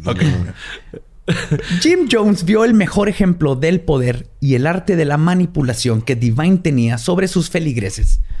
Cuando se enteró que la esposa de Divine, llamada Peninia, o Mother Divine, como le decían, había estado enferma por varios años hasta que falleció en 1953. El gran reverendo no solo convenció a su congregación de que no fracasó en poder curar a su propia esposa, sino que los convenció de que fue parte del gran plan entre ambos y Dios para que su esposa reencarnara en el cuerpo de una mujer más joven y guapa, güey. con la que Divine se casó inmediatamente y se convertiría en Mother Divine 2, güey. Wow. O sea, sí, güey. No mames la labia de ese güey. sí, convencemos de esos No pueden tener sexo. es que está bien. Digo también, la única persona a la que tendría que convencer de eso ya se murió. Ajá. que sería más difícil de convencer. O sea, está muy cabrón eso, güey. Eh, se murió, se murió acá la número dos, pero no se preocupen, ahora está que aparte así no funciona la reencarnación. No, no, no, no. no. en cuanto se murió su espíritu, se pasó a esta morra ahí buena. ¿Quién Nalgada. Cómo, qué, qué suerte tuve. Bendito Dios que lo pasó esta morra bien buena y no a esa cosa de allá que y no es atractiva para mí. Este y todos así que un vato, sí. un objeto inanimado. sí. Si ahora mi esposa es esta taza es que Dios trabaja de formas misteriosas, menos cuando se trata de reencarnar a tu esposa en una mujer más buena, güey. en este caso. Ahí, no atinó bien chingón, no hubo ningún misterio. Pero yo creo que la cosa más importante que aprendió Jones de Divine fue el concepto de la importancia de tener enemigos, falsos o verdaderos. Porque nada como la existencia de un villano afuera de la puerta para que una comunidad se una más entre ellos y nada como el miedo de un enemigo invisible para reclutar y para controlarlo. Satanás, ahí está. Exactamente. Satanás, el gran gobierno, el comunismo, el todo. El terrorismo. Es como, la gente que siempre sube así, este, como en su Facebook pone estados, en Twitter pone así de este, aunque, aunque, aunque tenga mis haters, yo voy a seguir haciendo lo mío. Sí, güey, tienes 12 seguidores, ¿no? Sí, sí, Pero esos 12, 6. 6 lo odian. aquí y no lo van a ver porque le dieron un follow, güey. aquí siendo exitoso a pesar de mis enemigos que no existen. sí. Y aunque Jones no logró convencer a Divine de unir su congregación a la del templo de la gente, las lecciones aprendidas cambiaron toda la dinámica del mismo casi inmediatamente después de haber estado visitando a Divine en Nueva York. Mientras Jones disfrutaba del fresco en el porche de su casa, un balazo irrumpió en, el en su momento de contemplación y una bala quedó incrustada en uno de los pilares. La policía fue llamada y se abrió una investigación por el atentado, la cual arrojó el dato de que el balazo parecía haber sido disparado de la casa hacia la calle, lo que no tenía sentido si alguien le había disparado desde la calle. Pero este dato insignificante del que la congregación nunca se enteró, pero ahora convenció a todos de que Jim era el blanco de una gran conspiración por parte del FBI, la CIA, el gobierno y otras congregaciones. O sea, entonces un, balazo, así una bala perdida, llegó a su casa y con eso. No, el vato disparó, él la disparó. Él la disparó desde su. desde, ah, el porche. Ni siquiera se, cruzó la calle para disparar a su casa. Ah, ya entendí. Es que creí que había entrado la bala por la ventana. No, no, no. En el porche pegó en el pilar, en un pilar del porche. Ok, creí que le había entrado hasta, no, hasta la sala. Pero del porche hacia afuera, güey. O sea. chingada madre, Jones. Sí, o sea, estaba volteando hacia afuera, le disparó a su pilar. Sí. Así de pelada. Meco. Super, me Super mecote, güey. Pero más mecos. Eh, eh, esto pasa ya cuando, como le dices, ah, mis seguidores también pendejos. Sí, sí, ya mecos, cuando sabes que después convencer de, de, cosas como reencarnación en moras buenas. Sí, sí, ya, ya, con eso. ya, ya. Y no solo eso, en 1961 tuvo una visión sobre el fin del mundo. ¿Qué sucedería con la caída de bombas nucleares por los rusos? Era, era la Guerra Fría, obviamente. Lo que Jones usó a su favor para agrandar su control sobre su gente. Porque siempre pasa eso en los cultos, siempre hay esta gran pelea o batalla final, el, fin del mundo para el culto. Siempre existe. Sí, sí, sí, Y el miedo es. Ajá. Es, la forma de controlar con el miedo, finalmente. Es un motivador encabronado. Sí, porque una, el, quitarles el sexo y derechos y todo eso, los controlas y los motivas con el miedo. Y siguiendo los pasos de su mentor. Déjame anotar esto, ¿qué? Básicamente reforzamiento negativo. sí, ok. Siguiendo los pasos de su mentor, en 1969, Jones convenció a su esposa Marceline, con la que tenían un hijo biológico, Stefan Gandhi Jones, y seis hijos adoptados. Stefan Gandhi Jones. Sí, güey. ¿De quién era hijo? ¿De él o de Johnny Depp?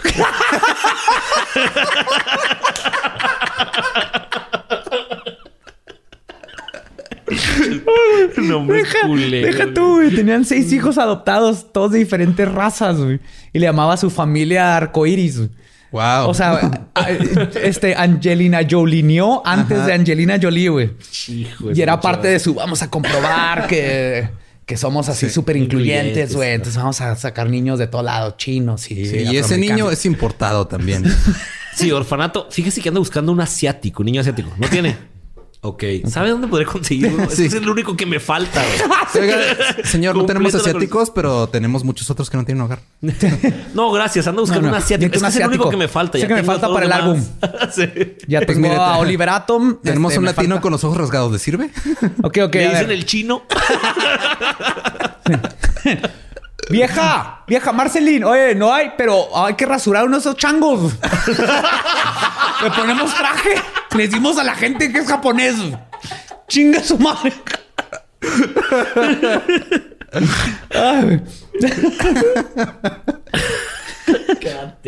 pues este Jones convenció a Marceline de que él necesitaba más sexo para estar bien y por lo tanto para que el templo estuviera bien. Ah, sí se la aprendió a Divine. Totalmente, güey. era, era su, era su mentor, sí, sí, sí, Las malas vibras del pito. Marceline, quien sí tenía problemas de espalda crónicos y batalló mucho con el único hijo biológico que tenían, que fue el de Johnny Depp. el de Johnny Depp. Este, y por eso sí, no, tenían mucho sin tener sexo. No podía, la verdad, por, por el problema de espalda y todo eso. Dijo que, pues, ni pedo, no había, no pasaba nada y que lo permitía tener una vida sexual con alguien más. Y es cuando Jones tomó a Caroline Layton como una de sus primeras amantes. Y además le dio un puesto importante en el templo. Entonces ya empezó a, rodearse de esta gente. Como buen líder de culto, se elevó a él mismo a ahora ser la manifestación física y reencarnada de Buda y otros grandes hombres de, que pelearon por la igualdad y la justicia. Porque así funciona la reencarnación. De repente, ah, güey, soy, soy mitad Buda, tres cuartos Martin Luther King, un octavo Jesucristo. Y mi tres hijo Gandhi. ¿Qué más quieren, pendejos? Y de igual manera comenzó a tener el poder de reconocer las grandes personalidades del pasado que ahora habían reencarnado en sus confidentes más cercanos. Entonces ya empezó así con su ah, gente de cerca. ah, tú eres, tú eres pinche Alejandro Magno, güey. No mames, sí, bien cabrón, güey. Y así. En 1965, el momento que Jones estuvo esperando pacientemente llegó. El reverendo Major Jealous Divine falleció. Preste. Jim se contactó y se reencarnó en un mono araña, güey. Spider Monkey Divine. Jim se contactó con Mother Divine. Y durante una cena fue a Nueva York y durante una cena con sus ah, seguidores. Mother Divine 2, la buena, ¿verdad? Mother Divine, la buenota. Hot Mother Divine. Y durante una cena con sus seguidores, se la aplicó lindo y bonito, güey. Jim Jones se levantó a media cena y se autoproclamó la reencarnación de Divine, güey. No, no mames. pero está bien vergas porque te chingas esta morra. O sea, ella, esa morra no puede decir esto es pura pendejada porque entonces ella pierde su poder porque también lo digas pendejada. Ahí sí, pinche, se la jugó bien vergas, güey. Sí, sí, sí, sí, sí, sí y, automáticamente la hizo su esposa acá. Pues, no, esta morra se, enojó, güey. Ah, ok, ok. Pero dice esto y le anuncia a sus seguidores que deberán irse al templo del pueblo para continuar con su misión, con la misión original de Divine. Mother Divine se proclamó en contra de la declaración y lo corrió de su casa. Pero el daño estaba hecho. Varias personas desertaron a los pocos días y luego el plan continuó. Jim instruyó a sus seguidores a mandar cartas a los miembros de Peace Mission, donde hablaban de los milagros que Jim Jones empezó a hacer gracias a que ya era Divine. Entre los milagros había detenido una tormenta en Canadá, regresó a 30 personas de la muerte y caminó en las aguas del Pacífico. Y para agregar insulto a la herida que le aplicó a Mother Divine, también corrió la voz de que la razón por la que ella no aceptaba la reencarnación era porque Jones se había negado a tener sexo con ella después de que Divine le rogó que lo hicieran. Wow. Sí. Peace Mission no fue la única congregación que terminó uniéndose a Jones, quien además, usando el pretexto de la inminente guerra nuclear, movía a su congregación a su gusto por todos Estados Unidos, consagrando su templo más grande en el valle de Ukiah y Redwood en California. En este primer gran éxodo aprendió también una lección muy valiosa. Si alejas y aíslas a tus seguidores de sus familiares y amigos, no tienen a dónde ir, con quién hablar, a quién contarle los secretos del pueblo y es más difícil que deserten. Claro, porque no hay nadie que les diga, estás loco. Estás bien pendejo, güey. Que reencarnó quién con qué. Ajá. Tiene un chango araña rasurado en traje ¿What? sí, exactamente. Y dice que es su hijo. Ajá. Y aparte tu vida se convierte nomás el pueblo. El pueblo, el, templo. Claro, claro, claro. No tienes, no tienes contacto con el mundo. no, una especie de pendejo. secuestro voluntario. Ajá. Claro. Si no sabes si están en un culto, esa es la forma de saber. sí. Si te, si te separan de tus amigos y familiares, Ajá. Estás en un culto. Sí, O en una relación tóxica. O una relación tóxica. que es lo mismo. O en ambos. es, lo mismo. es un culto de dos. Jim Jones ahora sí tenía casi todo lo que buscaba. Seguidores que le hacían caso ciegamente y lo trataban como un dios su dinero que conseguía haciéndolos que donaran mínimo el 30% de sus ingresos al templo. Esto incluía las estampas de ayuda para comida, absolutamente todo. 30% era el mínimo, pero la gente donaba 60 o 100%. Las estampas son las que te da el gobierno gringo. Para poder comer. Para poder comer. Ajá. Sí. Para comer también todos tus cheques de... Desempleada y así. Cheques de desempleado, cheques de deshabilitado, de todo, todo. Todos los cheques iban directo a la iglesia. Y además de que vendían merch no, manches. Sí, que era casi obligatorio comprar. Te a ver, a ver. Mira, nosotros tenemos gente que se la pasa siguiendo todo lo que dices, güey. Tenemos gente que nos dona de su dinero en Patreon. Vendemos mercancía. Pero pueden hablar con tu familia, Lolo. Pero más les vale que hablen bien del podcast. Sí. O no lo van a poder seguir escuchando. Miren, gente, eh, necesito un chango araña. Güey, te van a llegar seis. Si viviera en estos tiempos bonitos, alguien llegaría a mi puerta a ofrecerme un chango araña, pero ya no vivimos en estos tiempos bonitos, así que necesito que, que nos apoyen para tener un chango araña aquí en el, aquí en el seto, que nos traiga las cervezas. Aparte, nosotros no les Se va a llamar Monty. No les prohibimos que hagan otros podcasts. No, al contrario, siempre decimos que escuchen más. Sí, escuchen todo lo demás y, mastúrbense y tengan sexo con quien quieran cuando quieran. Ahí sí te Siempre y cuando la otra persona diga que sí. Ok. Sí, sí, esa es una diferencia muy grande. Hasta ahorita no somos un culto. Pero su merch consistía de que te vendía, por ejemplo, fotos del mismo que o curaban enfermedades. Sí, güey. Así foto. Su, O sea, ya traes así, en vez de traer tu estampita de San Judas en la cartera, la de Jim Jones. la de Jim Jones. Pero ahí te va lo brillante, güey. Te curaba cosas o prevenía desastres a futuro. La cosa es que era una por desastre o por enfermedad, güey.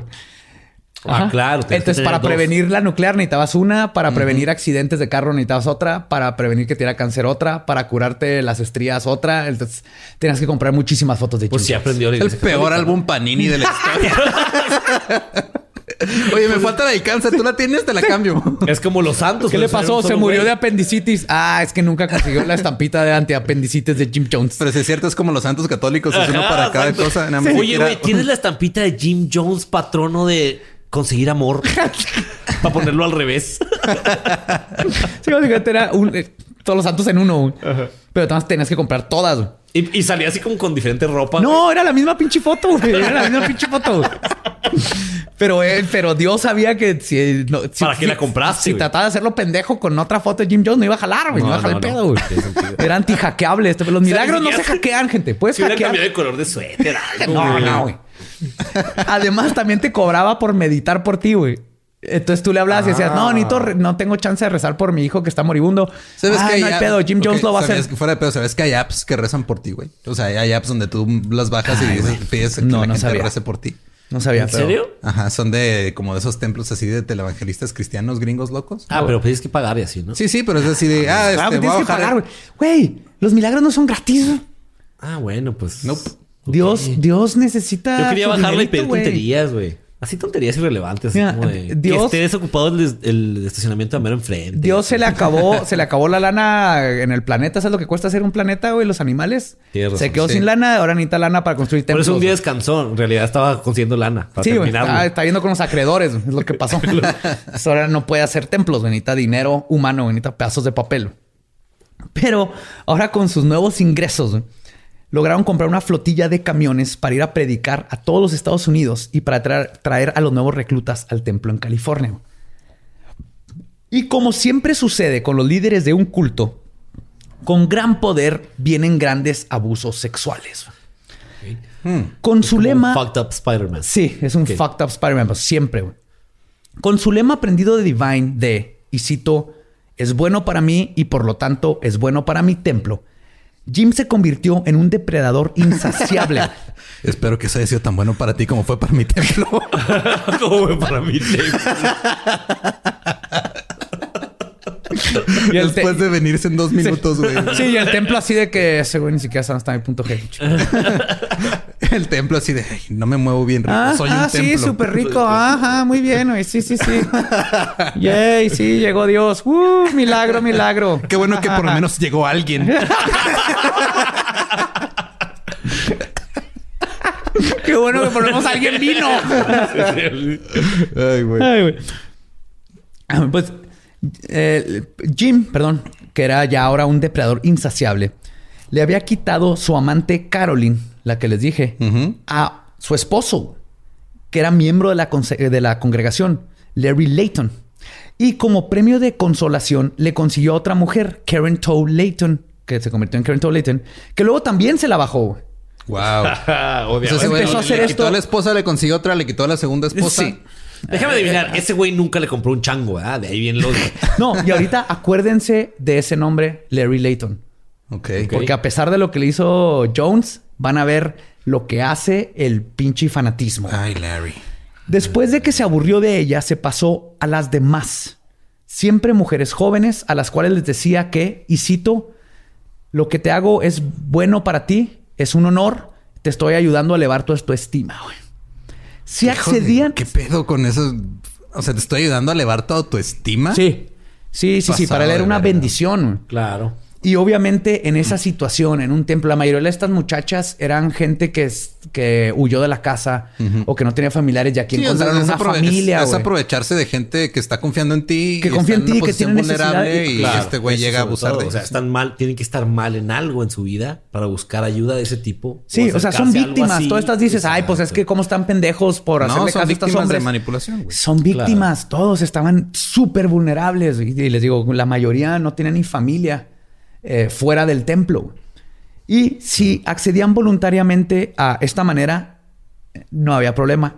Pero si no, Jones no titubeaba, perdón, para cruzar la línea y forzarse sobre ellas. Debbie Layton a sus 19 años fue abusada sexualmente por Jones en el compartimiento privado del camión 7, que era el de él. Y no fue la única. Y como había mantenido también guardado el secreto de su amante Caroline ante el templo, las mujeres de las que había abusado se justificaban que lo que les había pasado era, pues bueno, no hay problema porque soy la única y la nueva chica de Dios. Así les decía Jones, ¿no? Tú eres la única, o sea, yo tengo a mi esposa, Marceline, y tú eres la única y eres la nueva chica de Dios. Por Dios se refiere a Jim Jones. Claro. Y las chicas, pues era una forma de tratar de lidiar con lo que les acaba de pasar. Y si notabas disidencia de alguna de ellas, lo que hacía es que las elevaba en puestos del templo para mantenerlas calladas y que no huyeran. Es algo muy común en cultos. Claro. Y Jones no se detuvo en la burocracia. sí, sí. Y Jones no se detuvo en acosar a las mujeres, también acosaba a los hombres. Claro, progresista, igualdad. Sí, güey. No era tan común como con las mujeres, pero sí pasaba lo suficiente para que entre los hombres del templo se diera el consejo de, y cito, si Father, que así le decían, padre, pero si Father te dice que te quiere coger por el culo, hazte un enema, güey. Wow. sí, porque él no le gustaba que le saliera ahí algo sucio pero así de común era yo. Ah, o sea, ya, ya un pedo bisexual ahí. Súper, totalmente, güey. pero el abuso sexual hay... O sea, este güey era como un... Era incluyente en todo. Super fucked up Bernie Sanders, güey. ok. Sí, sí. No quiero meter a Bernie Sanders en esto, pero es, una analogía que podría funcionar. Pero... O sea, era progresista bien chingón en todo... Pero al mismo tiempo... Era un hijo de la chingada culero. Sí. Era un culero. hambriento de poder. o sea, más bien era la combinación entre Bernie Sanders y Trump. Sí. Los dos juntos en una persona. Ya deja de politizar el Sí, sí, perdón, Jorge. Pues, pero Jones... Política gringa para que no... Ajá, o sea, no le importaba de que fuera el mono, nada más quería arañarlo, básicamente. Frase de Jim Jones. y Jones mantenía su bisexualidad escondida. Pero aunque varios hombres sabían de ello, muchísimos, casi todos, a los que sí eran gay les prohibía tener relaciones les decía que si querían tener sexo, que se fueran a un bar a San Francisco. Y así era la situación sexual. La gente no podía tener parejas ni sexo entre ellos, al menos que Jones les diera permiso. O sea, si entrabas ya como pareja, no había problema. Pero si adentro conocías a alguien, tenías que sexo, este, nomás porque sí, porque alguien te gustó, prohibido. Los abortos escondidas se convirtieron en algo común porque Jim Jones embarazó a un chingo de chavas y tenían que llevarlas a, a hacerles abortos. Y todo esto mientras que Jim Jones se estaba cogiendo a todo lo que se movía en el templo. Literalmente. Y como era de esperarse, los abusos Perdón, pero es que me imaginé o sea, todo lo que has contado siempre me estoy imaginando que este güey tiene un asistente que es un mono araña. Sí, en su hombro, güey, todo el tiempo. me imaginé que está la chava ahí en un consultorio y llega el changuito así con una bata de médico y, pues cosas para remover el feto, ¿no? Ah, ok. De hecho, ya que para. Tu imaginación fue distinta a la mía, güey. Sí, Yo pensé que se había cogido al moño de araña, güey. No, no, la mía es de que el mono araña es el que realizaba los abortos. Porque tiene las manos más pequeñas, pues sí cabe, ¿no? Con un. No, ya, ya, ya, ya, Pues. Como era de esperarse, los abusos de Jones crearon un ambiente tenso y hostil dentro de la congregación, propagando disidentes, disidentes perdón, al por mayor por lo que Jones comenzaría a tomar medidas más extremas para controlar a quienes él veía como traidores. Su plan de dominación espiritual, aunado con su creciente notoriedad dentro y fuera del templo, lo llevarían a eventualmente llevarse a todos a donde nadie podría molestarlo. La jungla de la Guyana en Sudamérica, donde asentó su más espeluznante legado, la comuna de Jonestown que se convertiría en el escenario de la masacre más grande de ciudadanos estadounidenses en la historia, y donde 918 hombres, mujeres, niños y un chimpancé llamado Mr. Muggs perderían la vida. ¿Cuántos? ¿Cuántos? 918. Un chorro, güey. Pero eso llegaremos y platicaremos en la parte número 2 del capítulo de Jonestown. Se está poniendo bueno, está poniendo bueno. Pobre chimpancé. Ahora hay un chimpancé que se llama Mr. Max. Se había un chorro de simios y así, güey. Sí, por y algunos animales. Sí, sí, sí. Hay bastantes animales.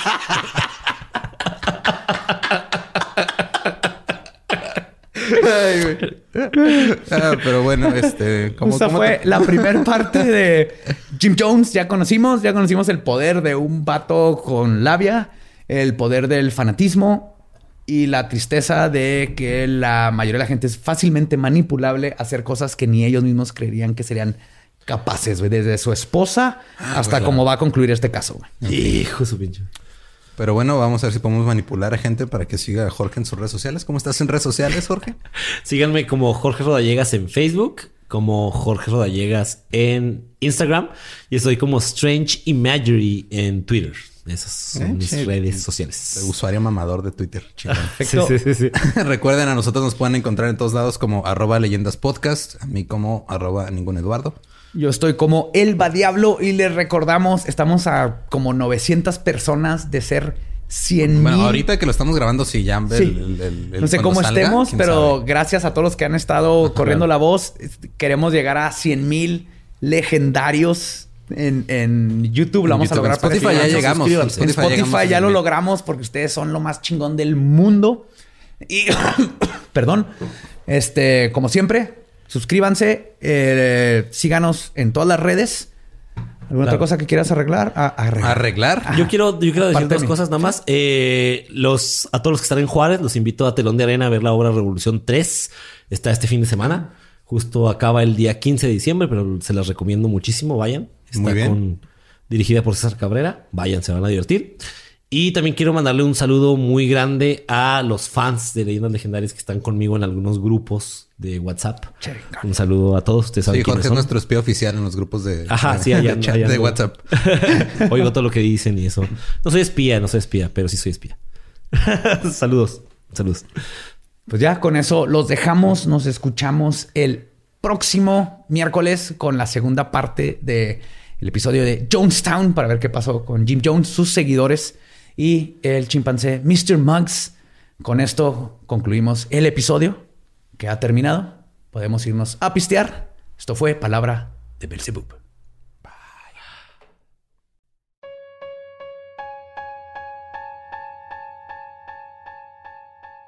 Pues eh, no sé si hay Flavor Aid en el del río, pero te traje un suco de Jamaica, ¿cómo ves? Prefiero Flavor Aid con cianuro, Eduardo. ¿A ti prefieres Flavorade con cianuro a que te traiga algo del río? ¿Cómo no. te atreves? A tu jugo feo de Jamaica. Mira, cuando te pregunten... De del río prefiero lo que quieras. Cuando te pregunten a ti qué te trajeron, puedes decirles que te traje suco de Jamaica. Suco de Jamaica. Y pues un saludo y muchas gracias a nuestro patrocinador del río. Oh, Por hacer felices estas fiestas decembrinas. Porque si ustedes van a una fiesta decembrina sin llegar a un del río, van a llegar secos, sobrios y sin ninguna manera de remediarlo. Entonces lleguen a un del río antes, por su bien. Por el bien de todos, por el bien de la fiesta. Piensen en los demás, no nomás en ustedes. Las fiestas decembrinas son para compartir. Entonces ustedes llegan al del río. Para crear nuevas amistades. Compren cosas y digan, mira lo que te traje. Rectificar las antiguas. Crear nuevos lazos y nuevas relaciones sexuales. Amén. Entonces vamos a pasar de... vamos a pasar de... Fuimos al río, te trajimos algo, a vamos a saludarlos a todos. Sí, porque los amamos. Vienen los saludos. Los saludos, sí señor. Los que se quedaron escuchando hasta este punto, les di una cancioncita nueva. Los saludos. Los saludos, sí, señor. Estamos, estamos a punto de llegar a mil en, la lista que me hace producción. No sé a ti cómo te llegan los saludos. Muy cabrón, tenemos que aprovechar. Estamos a punto de llegar a mil porque cuando lleguemos a mil ya, ya, ya. Sí, ya esto de los saludos va a estar demasiado difícil. O sea, yo voy en el 113 de 980, güey. Yo en el 8338. Tú no sabes matemáticas. Pero tengo un número ahí apuntado en mi libreta, güey que se me olvidó, pero tengo las fotos aquí. No tienes un número. Ah. de seguro no tienes un número apuntado. Tienes algo escrito en mayúsculas y pensaste que son números romanos. Sí, creo que dice Bib. ok, un saludo para Gerardo O. Campos, para David Guzmán Piña, que este Jorge Rodallega soy de la Piña, pero vamos a saludar a David Guzmán Piña, a Grecia Molina y Juan Carlos Molina, a Lourdes Aguilar, a La Güera y su novio, a Dano Itego, Luis Enrique Holguín y su novia Cristal Herrera, Alejandro Lumbreras, Alberto Alamillo y su novia Carmen López, que es muy fan, pero a veces no puede dormir después de escuchar los temas. Muy bien, ese es el plan. Eso es normal, ¿no? Creo. Sí. Javo Ruiz, Diego de la Mora, Laura García y Gaby Valderas. Para Mayela Reyes, Alejandra Mata, Pau Alemán. Y para Ilse e Itzel. No pusieron apellidos, entonces cualquier Ilse o ya saben quiénes son. Ilse Eitzel, eh, si sabes quiénes son, eres ustedes. Si... si sabes quiénes son, eres ustedes. Sí, no sabes. si no sabes quién eres tú. ¿Eres tú? ¿Eres tú? ¿Quieres saber quién es usted? Eres tú. Ay, güey. Todas las silces, ahí está el saludo. Muy bien. Yo tengo saludos para Samantha Merino, Rebe Dracus, el pinche Tan, Bele Valdés. Y luego me tengo que ir aquí de volada a mis screen caps, porque hay muchos que me mandaron así como que álbums. ¿Dónde está? Screenshots. Aquí está. Ah, es como ver a mi mamá tratar de usar Benavides, Ana Paula Portillo. Oh, yes, yes, yes. Ana Paula, felicidades. Ella es una amiga que conozco, ya le mandé saludos. Ah, ¿dónde está? Ah, a Shirley Alvarado Arias, hasta Costa Rica. Sorry, está el nombre todo pegado, por eso batallé. Ah, el Black Nacho. Ah, que Black Nacho nos hizo una ilustración bien chingona. Ah, sí. Gracias. Bien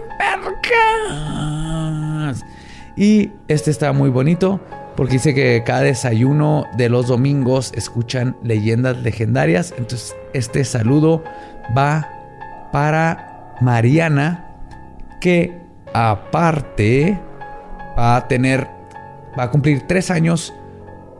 Sí, el, viernes 10, 13 cumplen tres años de estar juntos con Alberto Gómez y ya les mandé su saludo porque los amo. Sí, está, con, está con un hombre. Respeta al hombre. Es que estuvo, o sea, fue de ah, saludo a tal que. Es que estoy leyendo de Screen Caps, De, de, estar que lo apunté ah, con alguien. César Gutiérrez, a Baby Yoda de una vez porque estaba bien vergas el Baby Yoda, The Child, The Wee Yoda y a Diana Luce. Muchas, muchas gracias por escucharnos. Los amamos, los queremos y los escuchamos en el episodio número 2 de Jonestown en Leyendas Legendarias. Bye. Chao, papá.